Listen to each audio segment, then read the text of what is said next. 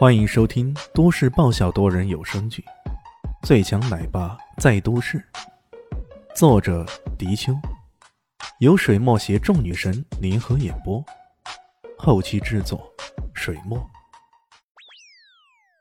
第九百二十七集，叶琳娜对他们显然很是不屑。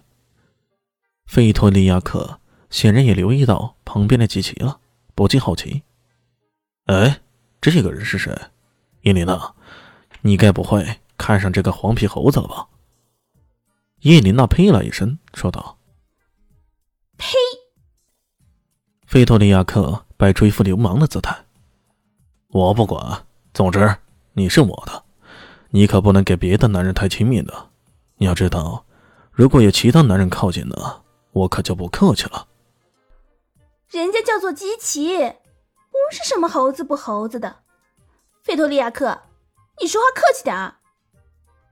叶琳娜气得浑身发抖。你，你混蛋！其实啊，解决的办法很简单嘛，你点点头，答应嫁给我，那不就行了？费托利亚克呵呵笑道。与此同时，身旁那个壮汉居然就走了上来，从腰间掏出了一把斧子，恶狠狠地说。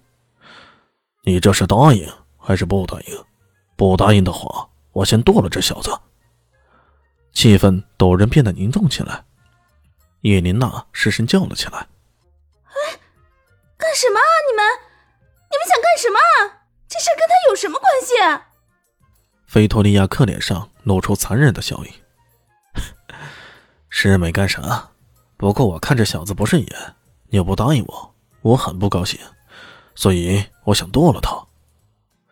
伊琳娜顿时无语，简直就是秀才遇见兵，有理说不清啊！切，遇到这些蛮横无理的混混，还能说些什么呢？他只能把身子往前一挡，然后大声说道：“琪琪，你赶快走啊！不要留在这里，他们想要害你。”那壮汉根本不把他放在眼里，用手一拨。已经将他给拨开了，然后一步一步像死神似的走向机器。哎，机器，你快走，快走啊！要不然就来不及了。叶琳娜焦急的跺着脚，可吉奇不知为何呀，这时候脑海里闪过一些光怪陆离的镜头，这些凶恶的人给他带来的压力，远远不比脑海里出现那些新奇的东西更够吸引他。菲托利亚克轻蔑的看着机器，冷笑道：“这小子真没出息啊，居然要女人来保护他，简直丢了我们男人的份儿。”大菲利，不必客气，帮我搞定他。菲托利亚克，你这样会打死人的，难道你就不怕吗？叶琳娜大声喊道：“不要啊，千万别！”切，打死一个外国人有什么关系啊？上，不必犹豫。那个叫达菲利的人嘿嘿一笑，随即晃了晃那柄斧子，步步逼近了。嘿嘿，小子，受死吧！达菲利冷笑，寒光一闪，那斧子便劈了过来。机器眼瞪瞪的看着那斧子劈过来，突然脑子里闪过好些片段式的细节，这种感觉就好像他去到厨房，突然觉得厨房里这一切很是熟悉那样。他的脚步突然挪动一下，一个踉跄，以十分不雅的姿势避过了对方这一劈。哎呦，小子还的挺能闪啊！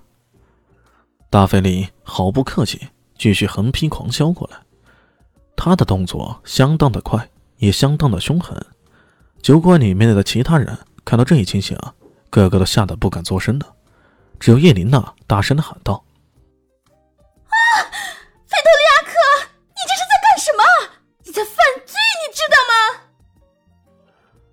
可他想冲过来，却被那个菲托利亚克死死抱住。他狞笑着：“ 你看，不听我的话，就落得这个下场。”可能因为脑子里凌乱的东西太多，吉奇虽然想起了一些步伐，却没有及时能够施展出来，一不留神，脚被绊了一下，身子往后一倒，砰的一声，脑袋直接磕在了后面的桌子上。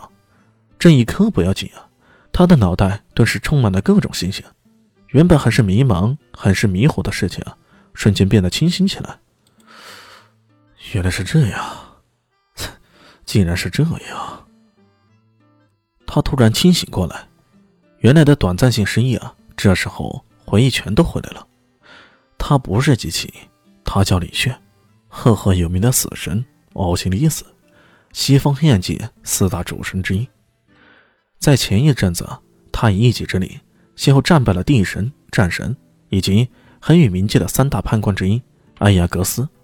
冥神一度响彻整个西方黑暗界，令人闻风丧胆。当他在水月山庄被熊族人抓住之后，拿底斯信等人忌惮他的武功，一路上只给他喝水。甚至连饭都不给他吃。这一路从大夏国密道转运到了罗斯国，进入了西伯利亚平原后，本来打算坐私人飞机返回他们熊族大本营的，没想到中途遇到大风雪，飞机迫降。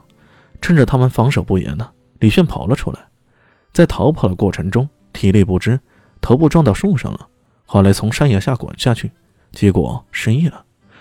他被一个路过的猎人所救，后来。猎人带他来到了这个史拉夫小镇，让他自寻生路，他就成为了这家小酒馆的厨子。要不是这么重新一颗呀，他也不知道自己会迷茫多久。